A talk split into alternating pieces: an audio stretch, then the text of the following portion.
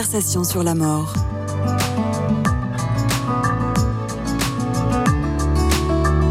Une émission proposée par Christian de Cacré. Amis auditeurs et auditrices des conversations sur la mort et donc sur la vie, bonjour. Notre invité aujourd'hui est un architecte qui est devenu par la suite administrateur des cimetières de la ville de Paris, fonction qu'il a quittée depuis, un amoureux, amoureux de ces lieux dont il a arpenté les allées pendant de longues années et il a publié de ce fait un ouvrage qui fourmille d'anecdotes et d'informations variées et qui s'intitule Les cimetières, des lieux de vie et d'histoires inattendues, livre qui est paru aux, éditions Armand Collin. Marc Faudot, bonjour. Bonjour. Alors, dans une société comme la nôtre, où euh, ce qu'on peut dire, c'est que la question de la mort est largement occultée, est-ce que la fréquentation, le rôle social des cimetières en a été affecté? Oui, clairement.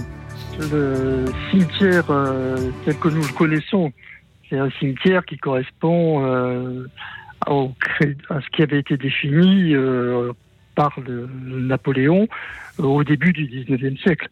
Et à cette époque-là, l'objectif, c'était que, euh, outre les problèmes euh, qui pouvaient se poser sur le plan hygiène, c'était de répondre à ce nouveau, ce récent besoin qui était de prendre également en compte la mort des gens qui sont proches de soi, des conjoints, etc.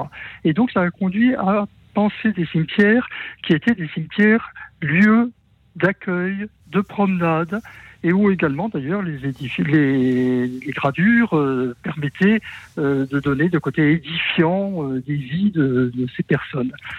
Donc ça, ça a fonctionné finalement jusqu'après la Première Guerre mondiale, quoi. Et ensuite, effectivement, la fréquentation a été en baissant. Et puis, euh, dans ce que moi je fixe à peu près dans les années 60, euh, là on a basculé dans euh, une mort qui est totalement mise de côté. il n'y a plus de veillée, il n'y a plus les rites qui existaient. Et du coup, le cimetière aussi euh, est un lieu qui est moins fréquenté. Il est moins fréquenté, mais est-ce qu'il demeure, par exemple, un lieu de promenade et, du coup, j'ai envie de vous dire, euh, est-ce que qu'est-ce qui établit les règles du jeu? Qu'est-ce qu'on peut faire et ne pas faire dans un cimetière? Il y, a, des règlements qui précisent ça?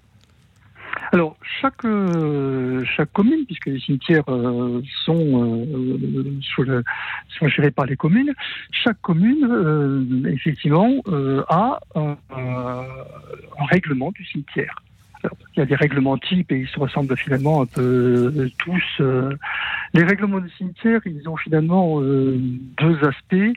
Il y a le côté effectivement gestion des funérailles, la mort. Donc c'est comment est-ce que on peut avoir une concession, toutes les techniques qui vont autour. Et puis, il y a un certain nombre de règles qui sont des règles, alors là, plus effectivement peut-être pour la promenade euh, et la visite, qui sont euh, des règles de respect euh, des défunts. Mmh. Généralement, on va demander aux gens de pas faire de sport dans les cimetières, d'être habillés d'une manière décente. on ne on prend pas un bain de soleil dans le cimetière. Enfin voilà, ce genre de mmh. Alors les cimetières sont des lieux de, mémoire. La mémoire est, diverse du point de vue aussi de la référence transcendante, c'est-à-dire qu'on est dans une société multiculturelle, donc multi-religieuse, et en même temps le cimetière se doit d'être laïque. Est-ce qu'il y a des, est-ce que parfois les, contraintes euh, de cette réglementation laïque et les aspirations religieuses se confrontent dans nos cimetières et dans nos communes? Oui, euh, oui, quand, euh, les, quand, les, quand les religions, si je puis dire, euh, s'éloignent de ce que de celle qui a été appliquée par le catholicisme. Il faut quand même bien avoir à l'esprit que pendant très longtemps, c'était l'Église et l'Église catholique qui géraient la mort et qui géraient les, les cimetières. C'était un monopole culturel pendant très longtemps, de fait, en France. Pendant très longtemps. Donc, les règles qui ont été ensuite, euh, toujours les, euh, sous Napoléon, les règles qui ont été euh, mises en place et qui n'ont pas changé, elles sont très très proches de ce qu'ont été de tout temps, de ce qui se passait dans les cimetières catholiques. Hmm. les, les protestants se sont adaptés assez facilement parce qu'il n'y avait pas de grande différence et que finalement, voilà, il n'y avait pas de, point euh, d'achoppement. Mais euh, par contre, il y a des règles qui s'appliquent notamment pour les religions juives et musulmanes qui sont très difficiles euh, à, mettre en œuvre euh, avec les cimetières. En tout cas, le cimetière confessionnel, c'est exclu dans une république euh, laïque comme la République française. Alors, euh, d'abord, on a toujours le- l'exception Moselle-Alsace, hein, Mhm. où là, il peut toujours y avoir. La ville de Strasbourg a ouvert un cimetière musulman il n'y a pas très longtemps, qui est clairement, euh, mais ça correspond aux, règles qui s'appliquent euh, dans cette région. Sinon, effectivement, le cimetière est effectivement laïque.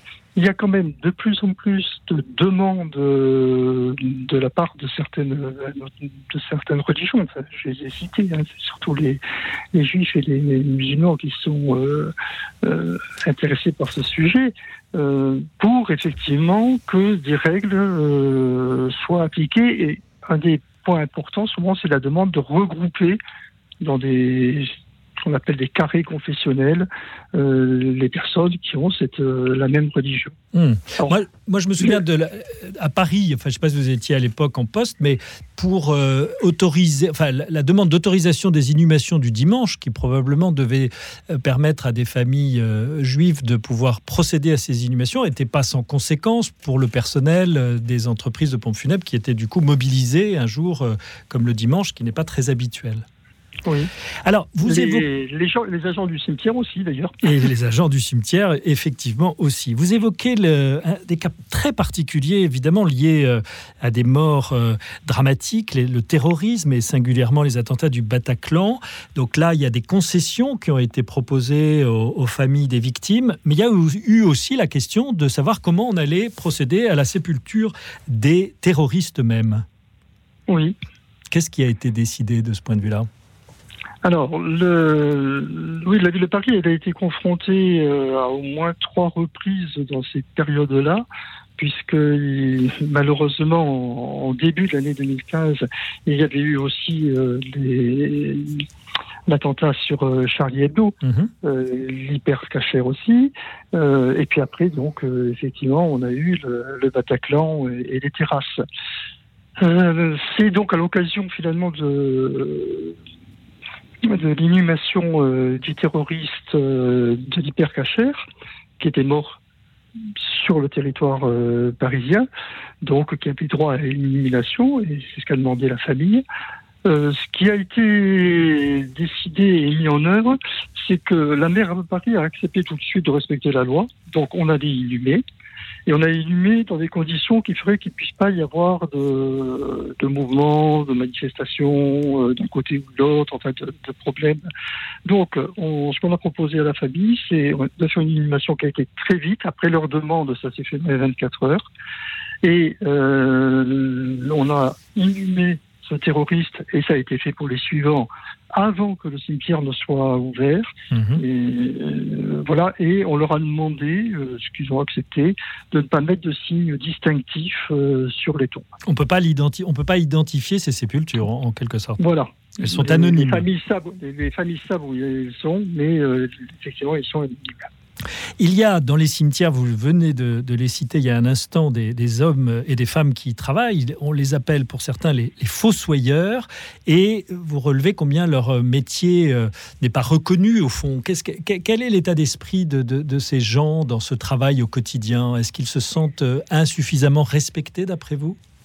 Ils se sentent euh, effectivement peu, peu pris en compte.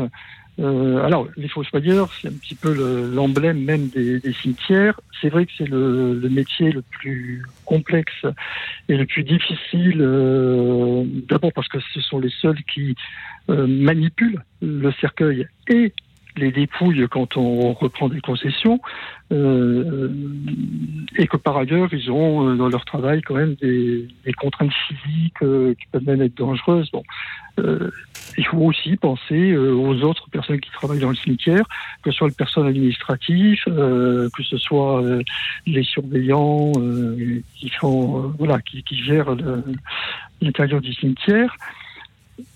De toute façon, tous ces gens sont un petit peu. Euh, le, public ne les voit pas.